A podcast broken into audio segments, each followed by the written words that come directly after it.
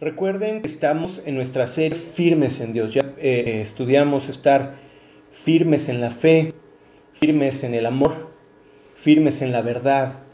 Pero hoy vamos a tocar un tema, tema igual importante que todos los demás. Así ponle mucha atención porque este tema puede hacerte finjar, fincar tus cimientos eh, mejor. Entonces pon atención, vamos, vamos a ver lo que nos dice la palabra del Señor. Y eh, comenzamos con el versículo en Mateo 7:24 que lo hemos llevado en toda la serie. Que se nos quede grabado, que se nos quede grabado, porque esa es la intención de repetirlo en cada uno de esta serie. El principio de esta serie, vamos a leerlo. Mateo 24, digo Mateo 7, verso 24 y 25. Cualquiera pues que me oye estas palabras y las hace, le compararé a un hombre prudente que edificó su casa sobre la roca. Ok, yo les voy a leer el 25. Y descendió lluvia, y vinieron ríos, y soplaron vientos, y golpearon contra aquella casa, y no cayó, porque estaba fundada sobre la roca. Recuerda, el que oye estas palabras y las hace. Nosotros hablamos la palabra, pero no tenemos que quedarnos ahí solamente en hablarla y en escucharla, tenemos que actuarla. ¿Ok? Entonces de eso se trata, de eso se trata este tiempo. Y entremos en materia en el tema firmes en su salvación. Meditemos y reflexionemos sobre, sobre estar firmes en su salvación. Ok, comencemos en Hebreos 2 del 1 al 4 y vamos a leer. Y dice así la palabra del Señor. Por tanto, es necesario que con más diligencia atendamos las cosas que hemos oído no sea que nos deslicemos. Una persona que no está firme es muy fácil que deslice. Por eso vamos a estar firmes. ¿En qué? Vamos a seguir leyendo en el 2. Porque si la palabra dicha por medio de los ángeles fue firme, y toda transgresión y desobediencia recibió justa retribución, quiero explicarles este versículo. Eh, dice, porque si la palabra dicha por medio de los ángeles fue firme, ¿Qué quiere decir esto? En, Hechos, en el, en el momento que Esteban está en su defensa ante el concilio, hay una parte en el verso 53 donde nos dice que los ángeles llevaron esta palabra, dice, los ángeles les llevaron esta palabra y ustedes no la atendieron hablando ante el concilio. Es muy interesante. Y también en Deuteronomio, en una parte donde Moisés habla y está en un canto, dice, Señor, tú nos trajiste tu ley junto con diez millares de tus ángeles. Eso es a lo que se refiere, que el Señor estaba acompañado de todo el cuerpo celestial cuando le llevaba a Moisés la ley. Y recuerda que aquí en Hebreos les está hablando a los, a los, a los hebreos, le está hablando a los judíos de este tiempo. Y le está diciendo, porque si la palabra fue dicha por medio de los ángeles, fue firme y toda transgresión y desobediencia recibió justa retribución. En el 3, ¿cómo escaparemos nosotros si descuidamos una salvación tan grande? Aquellos hombres tuvieron la ley, los, antes, antes de Jesucristo el pueblo de Dios tuvo la ley, y por esa ley fueron juzgados cada uno. Y toda desobediencia fue juzgada, y fue evidenciado toda rebeldía y eran juzgados bajo esa ley. Dice, pero ahora, ¿cómo escaparemos nosotros si descuidamos una salvación tan grande? ¿Qué se refiere? O sea, ¿qué se refiere con estas palabras, con una salvación tan grande? La cual, habiendo sido anunciada, sigamos leyendo, la cual, habiendo sido anunciada primeramente por el Señor, nos fue confirmada por los que oyeron testificando Dios juntamente con ellos con señales y prodigios y diversos milagros y repartimiento del Espíritu Santo según su voluntad. La frase que quiero subrayar en el 3 es cómo descuidaremos una salvación tan grave. Dios nos ha dado un regalo gigantesco y ha sido su salvación. Pero vamos a estudiar qué es a lo que se refiere la palabra de Dios y qué es lo que nos habla acerca de su salvación. ¿Ok? Me encanta ir al, libro de los principios, al libro de los orígenes, y en Génesis 3, en el verso 8, antes del, 8, yo te platico, es, la, eh, es, es el capítulo donde nos habla de la desobediencia del hombre que le dicen que de todo árbol podrán comer, menos del árbol de la ciencia del bien y el mal. Y engañado por la serpiente, va Eva, toma del fruto y se lo da a Adán y entra el pecado al hombre. Entonces, sabiéndose desobedientes Adán y Eva, pasa esto en Génesis 3.8. Y oyendo la voz de Jehová, Dios, que se paseaba en el huerto, al aire del día, y el hombre y su mujer se escondieron de la, de la presencia de Jehová Dios entre los árboles del huerto. Vamos a leer una vez más. Y oyeron la voz de Jehová Dios que se paseaba por el huerto, al aire del día. Y el hombre y su mujer se escondieron de la presencia de Jehová Dios entre los árboles del huerto. El hombre peca, el hombre y la mujer pecan, ¿y qué hacen? ¿Qué es lo primero que hacen? Se esconden. Ahí comienza la separación con Dios. Dios había hecho al hombre a su imagen conforme a su semejanza para que tuviera comunión con Dios, para que tuviera comunión con Él. Pero en el momento que entra el pecado, ya no tiene la naturaleza de Dios, sino entra la contaminación. Y sabes una cosa, podemos, ah, me acuerdo eh, cuando platicaba con alguna chica y me decía, ay, me cae bien mal Eva porque por ella tenemos, eh, eh, nuestros partos son con dolor, ¿no? Porque así lo, expresa la palabra del Señor, ¿no? Que, tendrían, que tendrían hijos y, que, y que, sería con dolor. Y, bueno, lo decía entre broma, ¿no?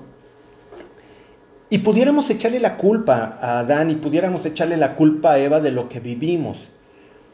Pero piensa de esta manera, no es así. Ciertamente ahí entró el pecado. O sea, el hombre no fue hecho con pecado, fue hecho a la imagen de Dios conforme a su semejanza.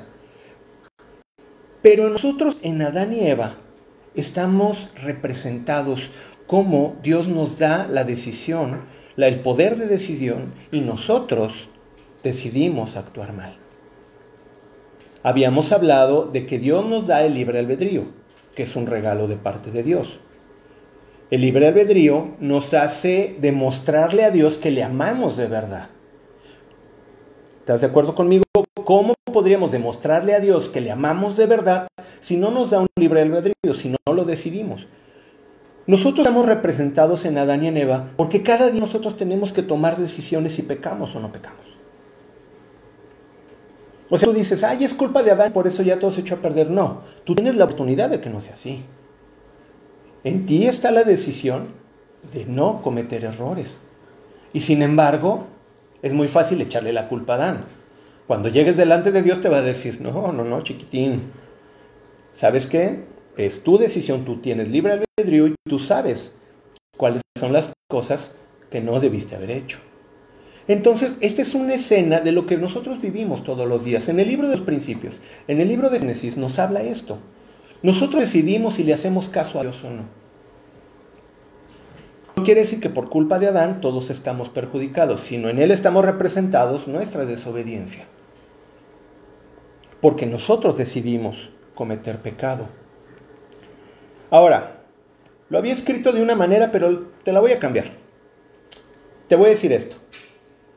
No, no es como está aquí escrito el enunciado. Vamos a imaginar y tú me dices de quién estamos hablando una pregunta de examen. Alguien que es todo amor, que es puro, que es la gentileza andando, la bondad perfecta, toda la paciencia, la honestidad total, la absoluta rectitud. ¿De quién estoy hablando? ¿Del hombre o de Dios? sacaste 100. La respuesta es muy sencilla. ¿Por qué no pensaste en el hombre? Porque el hombre no es así. Ok, ¿qué nos habla esto? La esencia de Dios es esta, es la bondad, el amor, la rectitud, pero no es la del hombre. No es la esencia del hombre. Y tú lo sabes bien de qué estoy hablando. Perdón. Tú cuestionas si hago esto o no hago esto. ¿Qué será? ¿Mejor le digo la verdad o mejor no? ¿Agarro eso o no agarro eso? ¿Veo eso o no lo veo? O sea, tú estás cuestionándote y luchas. ¿Por qué? Porque estás en un cuerpo, en una carne, porque tienes una naturaleza pecaminosa. Entonces, para que tú puedas tener comunión con Dios, tiene que ser a su manera y no a la nuestra, porque Él es perfecto. No sé si me captas. Imagínate si tú eres un programador o estudias para eso, el lenguaje más sofisticado y más poderoso de programación, un lenguaje que, bueno, y tú quieres ir con el programador principal a decirle, ¿sabes qué? Déjame hacer un programa en Basic, ¿no? O sea, no sé, estoy tratando de hacerlo millennial, o sea, estamos hablando de la perfección, de la pureza, del amor, de la grandeza, y tú quieres llegar delante de Dios con tu naturaleza pecaminosa, no hay concordancia. No hay concordancia. ¿Qué fue lo que pensaste en esta mañana? ¿A poco no te enojaste contra una persona?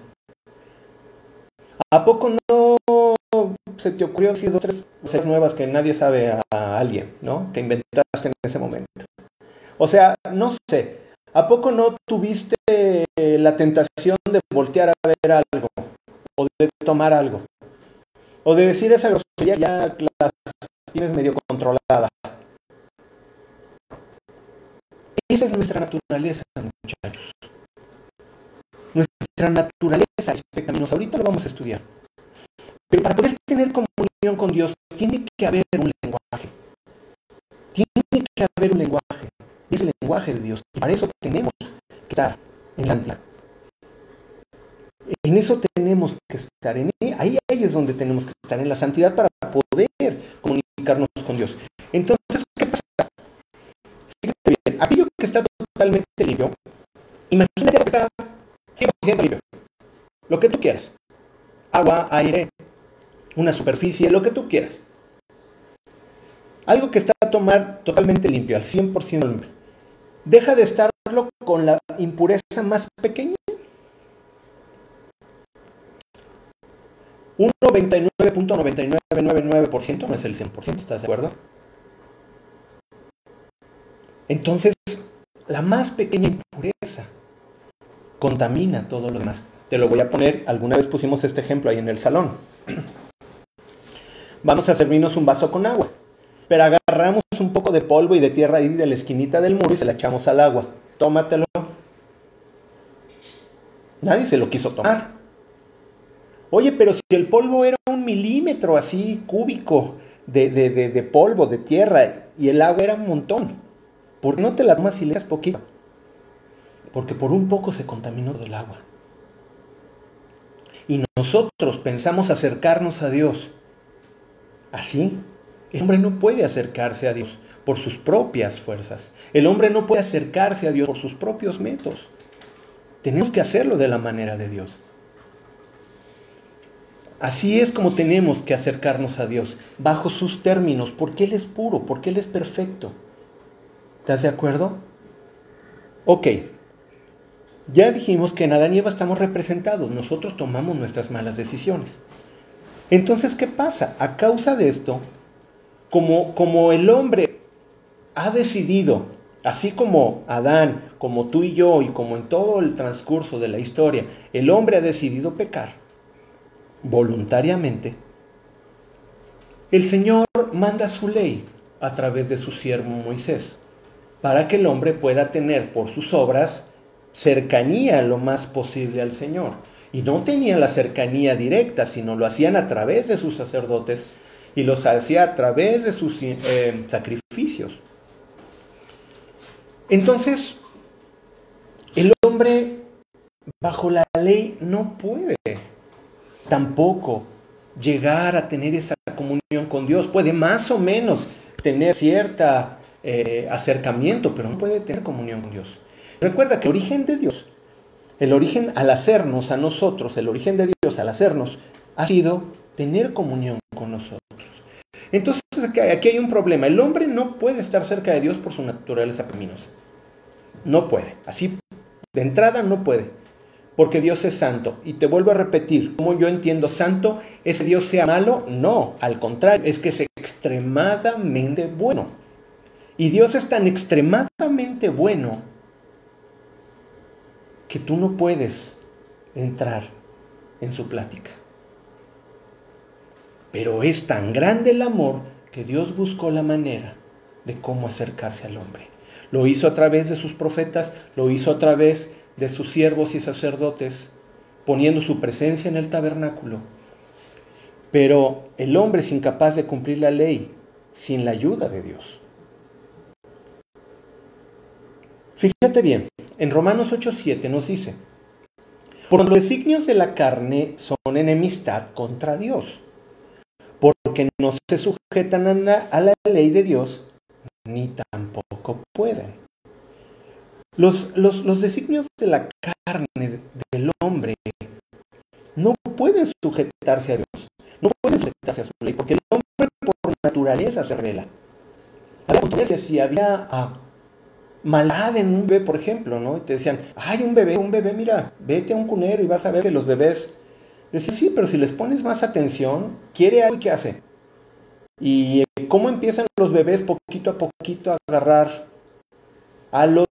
Nosotros que tuvimos eh, eh, bebés, yo digo, ¿cómo a la semana sabían que haciendo sus berrinches conseguían las cosas? Yo decía, pero tienen una semana de estar expuestos a la cultura humana. Y sin embargo, está bien con un chip de, ah, no, es chillo. Y así son. No te estoy diciendo que son malos, pero sí las... Ah, aquí dice, por cuando los designios de la carne son enemistad contra Dios, porque no se sujetan a la ley, ni tampoco pueden. Los designios de nuestra carne no pueden agradar a Dios. Por eso necesitamos tener una vida espiritual, crecer en el espíritu, crecer espiritualmente para poder entender las cosas espirituales. Entonces Dios sabe que la única manera de restituir la comunión entre Dios y los hombres es mediante el pago de su deuda.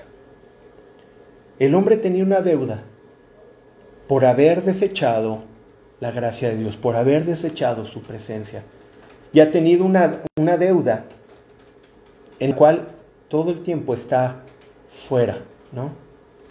¿Sí? Ah, es, es, por medio. ¿Y qué pasa? El sacrificio de un cordero sin pecado y sin mancha. ¿De quién? De su propio Hijo.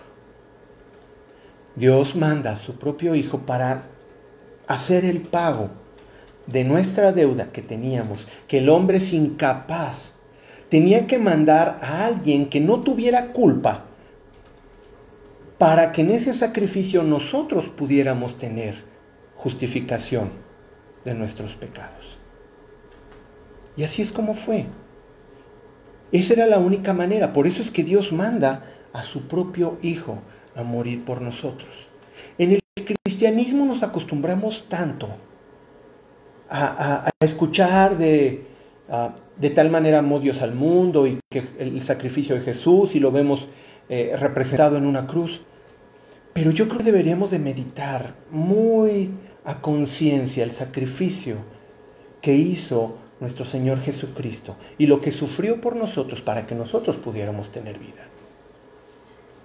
Es algo que tenemos que meditar todo el tiempo y estar agradecidos porque la paga de nuestro pecado fue sobre Él. Lo dice en, Isaías 53. La paga que, teníamos, la deuda fue sobre Él. Y por Él dice que nosotros fuimos curados. Leámoslo en, en Juan 3:16, que es un versículo bellísimo. Porque de tal manera, y si lo estudiamos, de tal manera está hablando que es tan grande la dimensión del amor de Dios, que dio a su Hijo unigénito, para que todo aquel que en Él cree no se pierda, mas tenga vida eterna. Ahora, ¿por qué se haría tan grande sacrificio? Si yo sé que me vas a contestar por amor. Pero ¿por qué se haría tan grandes sacrificios? Ha sido el, el, acto de amor más grande en la historia de la humanidad. Pero ¿por qué hacerlo? ¿De qué nos ha liberado? ¿En qué consiste esta grande salvación que leemos en Hebreos? Hay una parte hermosísima que es Efesios, eh, en la carta que hace Pablo a los Efesios en el capítulo 2, nos habla tan hermoso de todo lo que es la salvación. Y es la parte donde vamos a estudiar. Vamos a estudiar la salvación que Dios nos ha regalado. Ya vimos que nosotros por nuestros propios méritos no podemos. Y hemos sido hechos cercanos a través del sacrificio de Jesucristo. La gente afuera está muerta en sus pecados. Si tú piensas que a Dios le preocupa más el COVID que la enfermedad del pecado, déjame decirte que Él está preocupado por la enfermedad del pecado. El COVID de alguna manera manda a algunos al infierno o manda unos al cielo. A final de cuentas, la muerte nos manda esos dos caminos. Vivieron 50, 60, 70, 80 años, 90 años, pero ¿dónde van a pasar la eternidad? Por eso es que aquí retoma importancia el tema de la salvación. Porque, ok, estamos en un tiempo de angustia, enfermedad y de muerte. Pero a final de cuentas esta muerte, dicen hebreos también, está escrito que el hombre muera una sola vez y después qué? El juicio. Y ahí es donde deberíamos tener mucho más temor de ese juicio que del COVID o del cáncer o de la hipertensión o de la pobreza. Eso es lo que nos debería de preocupar. Porque a final de cuentas, cuando estemos en el año 3.275.422 en el cielo, te aseguro que ni te vas a acordar cuando estabas enfermo de gripe o cuando tuviste COVID. En ese momento en el cielo vas a decir, ya ni me acordaba el tiempo en la tierra. Vivo tan feliz por la eternidad aquí pero nosotros estamos tan preocupados por este tiempo en la tierra. Ciertamente son tiempos difíciles y Jesús mismo nos los dijo. En este mundo tendréis aflicción. Y fue una realidad. Y pero confiar, he vencido al mundo. Por eso es que nos tenemos que regocijar en la salvación, muchachos. Tenemos que regocijarnos en el gran regalo de su salvación. Porque esta vida es corta, es nada, es un suspiro, es un abrir y cerrar de ojos. Pero la eternidad es realmente lo que importa.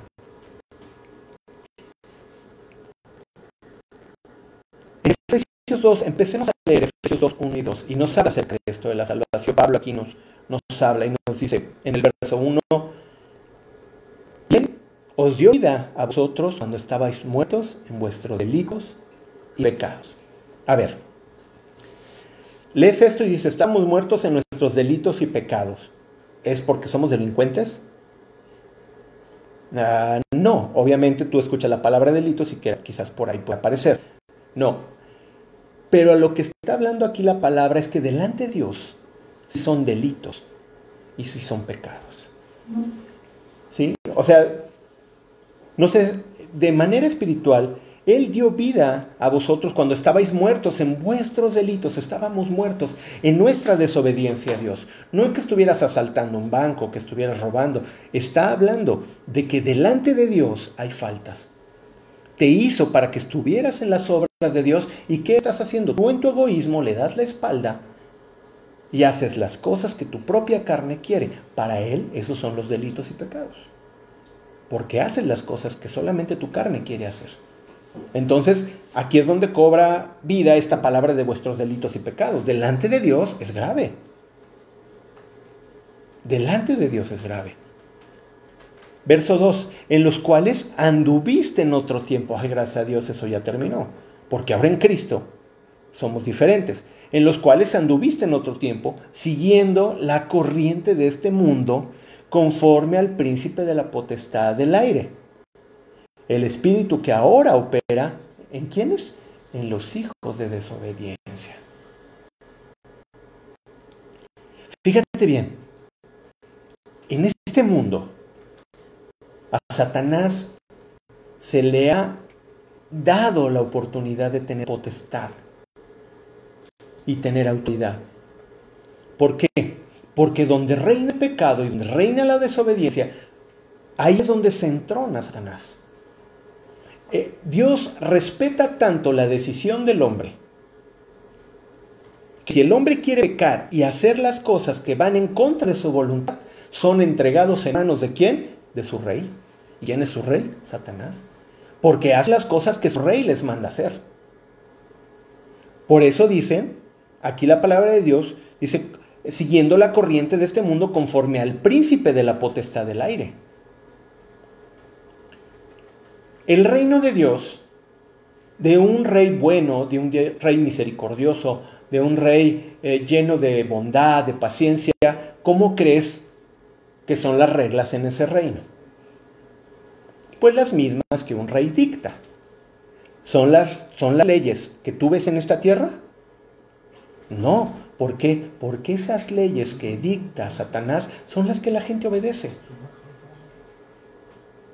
¿Sí, sí, sí me estás entendiendo? La idea es esa. La idea es que la gente hace lo que su rey le ordena. Y como es el príncipe de la potestad del aire, la gente está haciendo lo que su rey le está pidiendo hacer. Entonces eso es lo que está pasando en este mundo. Y en este mundo se vienen tiempos mucho más difíciles, muchachos.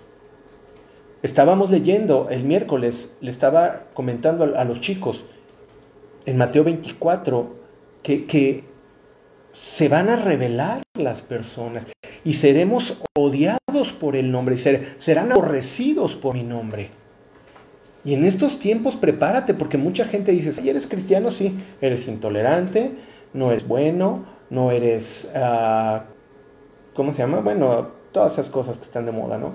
Y, y ya, o sea, te vuelves así como, como, como el malo, ¿no? Y, y, misógino y retrógrada, y, vas a ver, al cristiano se le va a etiquetar y se le va a tachar. ¿Pero por qué? Porque son súbditos de su rey, con minúscula. Pero nosotros servimos a un rey mucho más alto, el rey que ha vencido, el rey que no va a ser solamente rey por un lapso en esta tierra, como lo es el rey de este mundo, como es Satanás, sino él tiene un reino eterno que está por encima de todos los reinos. Solo que en este tiempo Dios está dando la oportunidad y te está dando la oportunidad de que tú decidas a quién quieres servir. Si quieres servir al Dios eterno, santo y bueno, o quieres servir a tu rey, el príncipe de la potestad del aire. Y Satanás sigue operando. Y sigue operando y sigue causando desastres, metiéndote dudas y tratando de atacar todo lo que huela a Cristo y todo lo que parezca cristiano, lo va a atacar. Pero precisamente por eso nosotros nos mantenemos firmes en nuestra salvación, porque sabemos que si nos hacen algo, no importa, de todos modos, nos vamos con el Señor. Y como te digo, cuando estés en el año, ya se me olvidó, pero te voy a decir otro, en el año 4 millones 725 mil 224, a las 12 del día, ay no es cierto porque no va a haber sol, ¿verdad? Porque dice que ya no habrá sol porque la luz del Señor iluminará todo.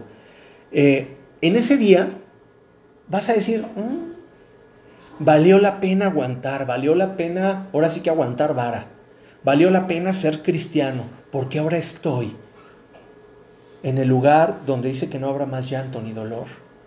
Por eso eso es lo que nos mantiene. Por eso es que si hay tiempos difíciles, nosotros sí, los sufrimos, sí, nos duelen, pero tenemos la vista puesta donde tenemos que tenerla.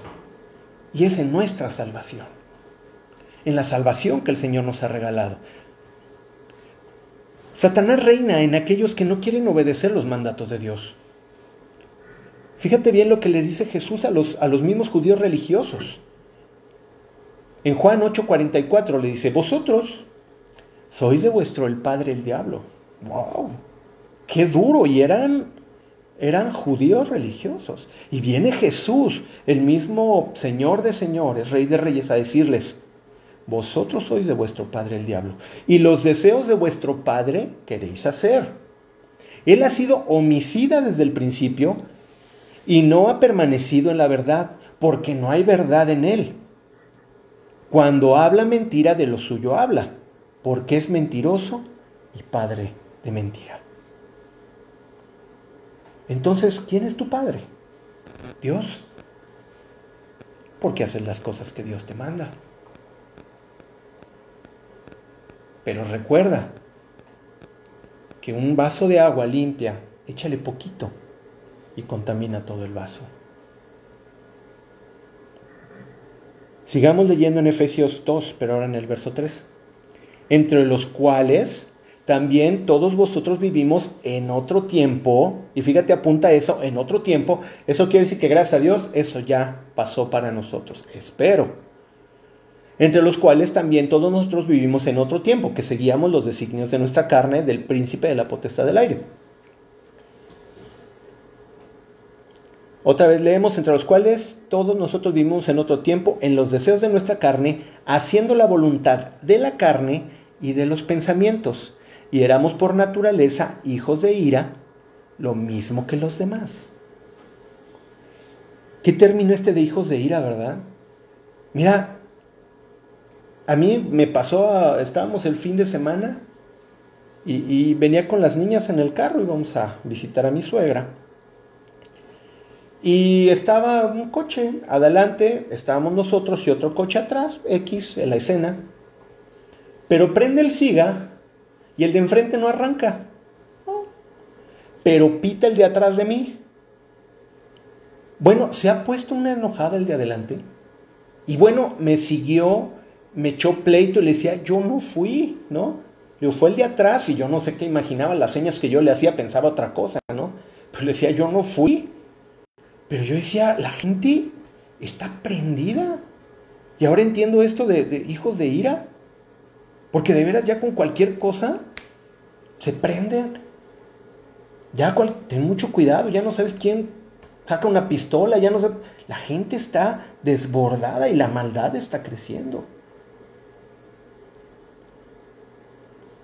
Fíjate bien, está hablando del pasado aquí Pablo y le dice, entre los cuales también todos nosotros vivimos en otro, en otro tiempo. O sea, gracias a Dios te ya no estamos ahí.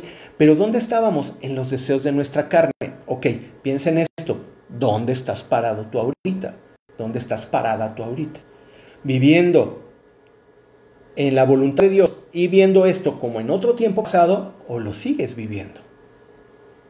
Sigues viviendo haciendo la voluntad de la carne y de los pensamientos. quiero esto, quiero esto y quiero esto, pero mira, no creo que sea la voluntad de Dios. Yo lo quiero. ¿Sabes qué? Espérate tantito. La verdad, fíjate realmente si es buen cristiano. Lo quiero ahorita. Pero mira, ve sus frutos.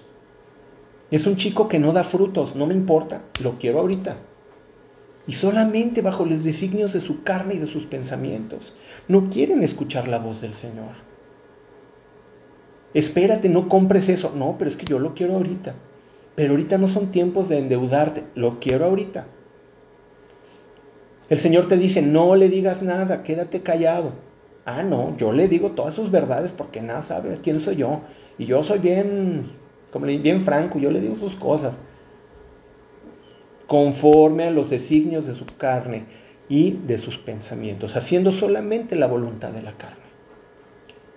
Ojalá seas de los que dice Pablo, que en otro tiempo,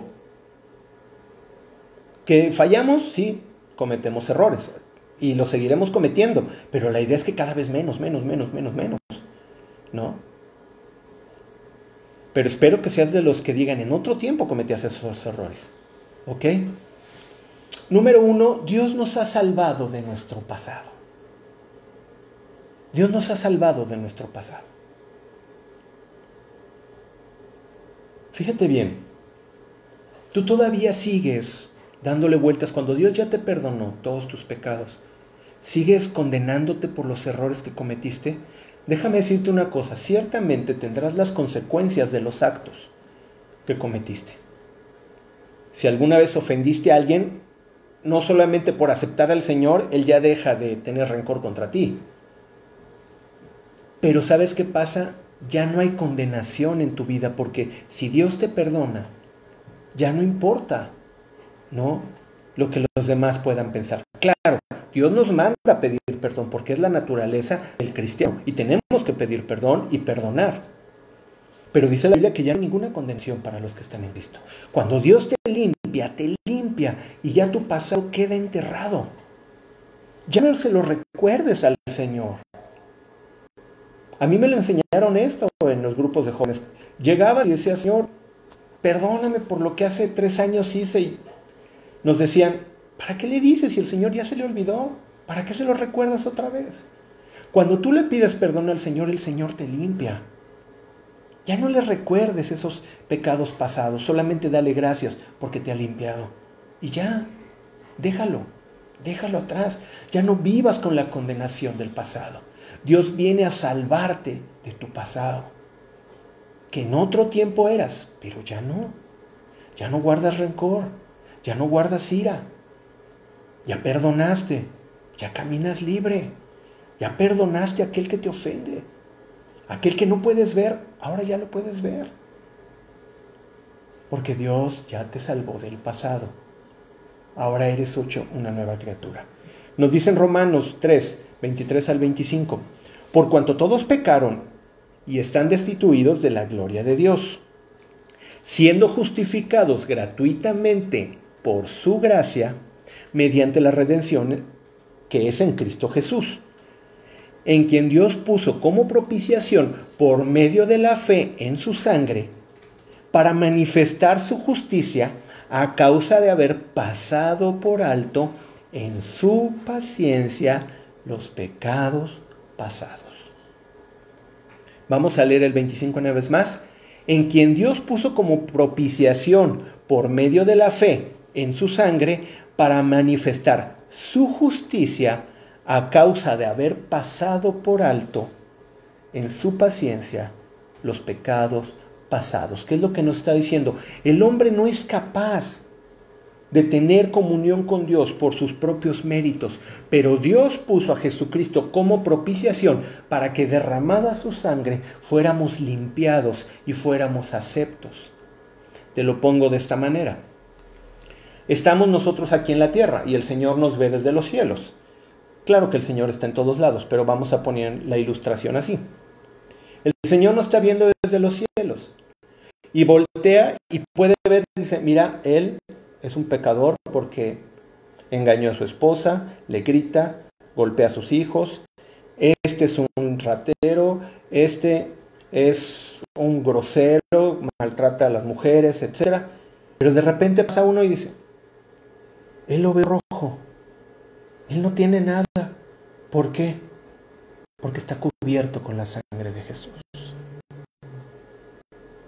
Y esa sangre de Jesús, cuando el Padre te voltea a ver, no te ve a ti, te ve justificado por medio de la sangre de Jesús, lavado por la sangre de Jesús, por lo cual somos aceptos delante del Padre por el sacrificio de Jesucristo. Entonces ve el Señor desde arriba y ve varios puntitos rojos. ¿Qué son esos puntitos rojos? Son todos aquellos lavados por la sangre de Jesús, en los cuales han sido justificados, pasando por alto en su paciencia los pecados pasados. Pero recuerda, llevan a la mujer adúltera y diciendo, Señor, la ley, le dicen a Jesús, Señor, la ley nos dice que estas mujeres las apedreemos. Y el Señor sin voltear a verlos, cosa que de veras admiro y digo, el Señor ni tenía por qué voltear a ver esos chismosos pecadores y aparte difamadores. Ni siquiera los volteó a ver y les dijo, el que esté libre de pecado que tire la primera piedra. Y dice que desde el más viejo hasta el más joven se fueron yendo. Y voltea con la mujer y le dice, ¿dónde están los que te acusaban? Dice, Señor, se han ido. Dice, pues ni yo mismo te condeno. Pero es importantísimo lo que dice después. Le dice, ve y no peques más. El cristiano, cuando es lavado por la sangre de Jesús, no está diciendo que es perfecto cometeremos errores y pecados. Es cierto, es una realidad porque vivimos en un cuerpo de muerte. Pero también es una realidad que el Señor nos dice, ve y no peques más. Si el Señor te lavó con su sangre, no peques más. No pisotees la sangre de Cristo. Hay un versículo tremendo en Hebreos que habla que aquellos que pecan deliberadamente pisotean la sangre de Jesús. Es muy fuerte. Sigamos leyendo. Ok, en Romanos 8.1 nos dice, fíjate bien, ahora pues ninguna condenación hay para los que están en Cristo, Jesús, los que no andan conforme a la carne, sino conforme al Espíritu. Fíjate bien, qué palabras tan hermosas, pero qué poderosas. Ahora pues, ninguna condenación hay para los que están en Cristo, los que están en Cristo. Pero dice, los que andan, los que no andan conforme a la carne, sino los que andan conforme al Espíritu. Que no está diciendo, el que anda conforme a la carne, no habla de que no hay condenación para él. Habla que no hay condenación a aquel que anda al Espíritu. Dios nos libra, ya no hay condenación. Ya el Señor nos ha librado. Sigamos leyendo Efesios 2, 4 al 6. Pero Dios que es rico en misericordia, en su gran amor con que nos amó, aun estando nosotros muertos en pecado, nos dio vida juntamente con Cristo. Por gracia sois salvos. Y juntamente con Él nos resucitó. Asimismo nos hizo sentar en los lugares celestiales. ¡Wow! Con Cristo Jesús. Fíjate bien, dice, aun estando nosotros muertos en pecado. Si nosotros pudiéramos quitar estos ojos carnales que son de, de, de, de uh, bueno, pues de, lo que estén compuestos los ojos, ¿no? De, se me fue, ¿no? Pero de, nervios, ¿no? Y de, pudiéramos, y pudiéramos poner unos espirituales. Esa es la idea. Si pudiéramos tener unos ojos espirituales, nos quitamos nuestros ojos de aquí, de la tierra, y nos ponemos unos ojos espirituales una persona decía, realmente veríamos una serie de zombies. Y yo, ¿por qué? Dice, sí es cierto, verías puros muertos vivientes. Veríamos mucha gente muerta. Como esa frase de la película, veo mucha gente muerta. ¿No? A esa cita sí te la sabes, ¿verdad? Ya sabes de qué película es, quién la actúa, pero te dicen un versículo y no tienes ni idea. Vamos a hablar de eso después. Si tuviéramos nuestros ojos espirituales, de veras veríamos una película de zombies, porque veríamos mucha gente muerta espiritualmente. Mucha gente muerta, caminarían sin vida. Pero por ahí brincaría uno que lo verías lleno de luz y otro que verías lleno de luz. Esos son los hijos de Dios. Si tuviéramos nuestros ojos espirituales. Que de Walking Dead ni nada, o sea, veríamos así muertos vivientes. Esa es la condición del hombre en la tierra. Están muertos precisamente por eso nos dice, aún estando muertos en, pecado, en, pecados, nos dio vida juntamente con Cristo. Por gracia somos salvos. Y juntamente con Él nos resucitó y asimismo nos hizo sentar, fíjate bien qué hermoso, nos hizo sentar en los lugares celestiales con Cristo Jesús. Nosotros ya pertenecemos a otro lado. Número dos, Dios nos salva en nuestro presente. Dios nos salva en nuestro presente. Nosotros ahorita en esta tierra podemos vivir como salvos. Eso es a lo que me refiero. Puedes caminar como un hombre salvo, como una mujer salva, como salvados de la ira venidera, como hijos de Dios. Dios te salva tu presente y te dice, ahora ya no eres más un pecador ni un extraño, ya eres mi hijo, ya eres mi hija. Y ahora perteneces a mi reino. Ya no obedeces al reino de las tinieblas. Ahora estás en esta tierra, pero eres totalmente diferente. Ahora me perteneces a mí. Dios nos salva en nuestro presente. Vamos a leer unas palabras hermosísimas. Juan 17:14, hablando Jesús. Dice, yo les he dado tu palabra, orando Jesús al Padre. Dice, y el mundo los aborreció, porque no son del mundo como tampoco yo soy del mundo. ¿Qué nos está diciendo Dios? Nosotros ya no somos este mundo. Que tengo COVID, claro, el COVID se quedará en este mundo. Que tengo necesidad, esta necesidad se quedará en este mundo. que tengo dolor. Ese dolor se quedará en este mundo. Será por un corto tiempo. Pero lo que importa es que ya no somos este mundo, ahora pertenecemos.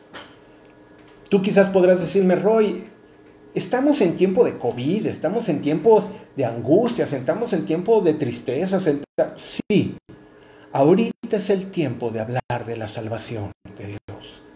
Hablar de una nueva esperanza, hablar de no poner, perdón, nuestros ojos en esta tierra, sino poner nuestra mirada en Dios miremos su salvación y démonos cuenta que estamos en este presente, sí, pero ya no somos de este mundo. Ya no pertenecemos y gocémonos y alegrémonos. ¿Por qué? Porque va a ser un corto tiempo. Tú dices un año, dos años, diez años. El tiempo que sea no se compara con el reino del Señor. No se compara con el tiempo que pasaremos con el Señor. Esa es la salvación. Entonces vive tu presente con gozo y con alegría. Ciertamente hay aflicción y necesidad, pero empieza a poner tu mirada en Dios. Por eso que hablamos esta serie, firmes en el Señor, porque son tiempos difíciles, son tiempos de vientos huracanados, son tiempos de terremotos y de ríos, como leíamos, pero no moverá nuestra casa, porque está cimentada sobre la roca, firmes en Dios. Y hoy vamos a estar firmes en su salvación firmes en su salvación, que nadie te la va a arrebatar, nadie te la va a quitar. Dice la Biblia, no temas aquel que mata el cuerpo, teme aquel que puede matar tu alma. Viene una persona y mata tu cuerpo, sí, pero al otro día, dice la palabra de Dios, que en un abrir y cerrar de ojos vas a estar allá. Ciertamente, fíjate qué curioso, todos los que están durmiendo, que durmieron en Cristo, la palabra dice que están durmiendo esperando la redención. Pero en ese lapso de dormir no están conscientes. Para ellos murieron un día y amanecen en el cielo al otro. ¿Sí me entiendes? Porque no están conscientes. Dice la palabra de Dios que en un abrir y cerrar de ojos estaremos con Él. Entonces gózate en tu presente, gózate en el Señor. Porque el Señor te ha salvado. Porque el Señor te ha rescatado. Perdonó tu pasado. Y tu presente te está diciendo que tú ya no perteneces a este mundo. Efesios 2.19, fíjate bien qué hermoso, me encanta. Así que ya no soy extranjero ni advenedizos, ya no son extraños que hablan otro idioma. Ya no sois extranjeros ni advenedizos, sino conciudadanos de los santos. ¿Y qué? Miembros de la familia de Dios ya no estás huérfano, ya perteneces a una familia que vas a tener por toda la eternidad. Más vale que te lleves bien con todos de una vez, porque los vas a ver en el cielo todo el tiempo. Pero vas a estar tan feliz que ni te vas a acordar de los rencores. Entonces, ¿para qué amargas tu vida ahorita? Mejor perdona ahorita y disfruta tu salvación. Pero ya eres miembro de la familia de Dios. Vamos a Filipenses 3:20 y vámonos sobre el final. Mas nuestra ciudadanía está en los cielos, de donde también esperamos al Salvador, al Señor Jesucristo. Déjame decirte una cosa, yo un día dije esta frase que ni siquiera la había pensado, pero mi acta de nacimiento ya está en el cielo. Mi acta de nacimiento, ya tengo un acta de nacimiento y ya tengo un, un, un título donde me dice que ya no pertenezco a esta tierra, sino ya pertenezco allá arriba aquí esta casa que tengo se va a caer. Y el dinero que pueda tener, mucho o poco, se irá. Y la fuerza que pude haber tenido en mi cuerpo, o los músculos poderosos, o, o el poder de mi conocimiento, todo se va a quedar. Pero el Señor nos recibirá allá en gloria. Eso es lo que yo quiero. Y eso es lo que yo vivo. Yo vivo con mi salvación. Yo miro a la Nueva Jerusalén y digo, allá voy a estar, Señor. Perdón, y en este tiempo tenemos aflicción. Pero bueno, tú has vencido al mundo, Señor. Y vámonos ya al final, Efesios 2, en el capítulo, digo en el verso 7. Capítulo 2, verso 7. Dice, para mostrar en los siglos venideros las abundantes riquezas de su gracia en su bondad para con nosotros en Cristo Jesús. ¡Wow! Ve nada más que versículo. Para mostrar en los siglos venideros. ¿Alguno va a vivir varios siglos aquí en la tierra? No, ¿verdad? ¿O sí? ¿Alguno tiene pensado tener 250 años? No creo, pero bueno. ¿Qué no está hablando? para mostrar en los siglos venideros, eso está hablando del tiempo que vamos a vivir allá. Para mostrarnos en los siglos venideros las abundantes riquezas de su gracia, en su bondad, para con nosotros en Cristo Jesús. ¿Sabes qué? Número tres, Dios nos salva para el futuro. Dios nos salva del pasado, Dios nos salva en el presente y Dios nos salva para el futuro. La salvación es completa. La salvación es total. Por eso es que debemos de vivir con la salvación de Dios en nuestras vidas, denostándola todo el tiempo, disfrutándola todo el tiempo. Fíjate bien lo que dice Juan, en el, el apóstol Juan en el verso 14, en el Evangelio de, de San Juan 14, 2. Nos dice Jesús, en la casa de mi Padre muchas moradas hay. Y si no fuera, yo os lo hubiera dicho. Voy pues a preparar lugar para vosotros. Dios nos va a preparar una morada. Pero yo no sé si no hay lluvia, no hay calor, no hay, yo no sé si sean las moradas como aquí. Algunos dicen que será en un cuerpo glorificado y esas son las moradas que está preparando el Señor. Algunos piensan en mansiones, ah, no creo, ¿no? Porque realmente eso no va a ser importante. Si las calles son de oro, no creo que hagas baches para llevarte uno, ¿va? La verdad es que el estar solamente con Dios, eso es lo importante. Chiste de niños, ¿de qué color van a ser las casas en el cielo? Moradas. Porque dice que muchas moradas hay. Ok, ese fue un paréntesis. Chiste de niños. En la casa de mi padre muchas moradas hay. Si así no fuera, yo os lo hubiera dicho. Voy pues a preparar lugar para vosotros. ¿No te emociona esto? ¿No te emociona que vas a estar en un lugar mejor allá? Bueno, no sé, pero wow, yo sí. Yo no que me quiera ir mañana, porque la verdad es que todavía hay muchas cosas que hacer aquí en la tierra, pero yo la verdad es que quiero estar allá con el Señor. Donde ya no habrá más llanto ni dolor. Vamos leyéndolo en Apocalipsis 21.4. Enjugará Dios toda lágrima de los ojos de ellos. Y fíjate bien qué hermoso, ¿no te emociona esto? Y ya no habrá muerte, ni habrá más llanto, ni clamor, ni dolor, porque las primeras cosas pasaron. ¿No quieres vivir una vida así? ¿No vale la pena aferrarse a las promesas de Dios? No vale la pena aferrarse a la fe y creer que este tiempo en la tierra solamente es pasajero. Son tiempos difíciles, pero escrito estaban. Entonces, no nos asustemos porque dice en Mateo 24, es necesario que todas estas cosas acontezcan. Es necesario que todas estas cosas acontezcan.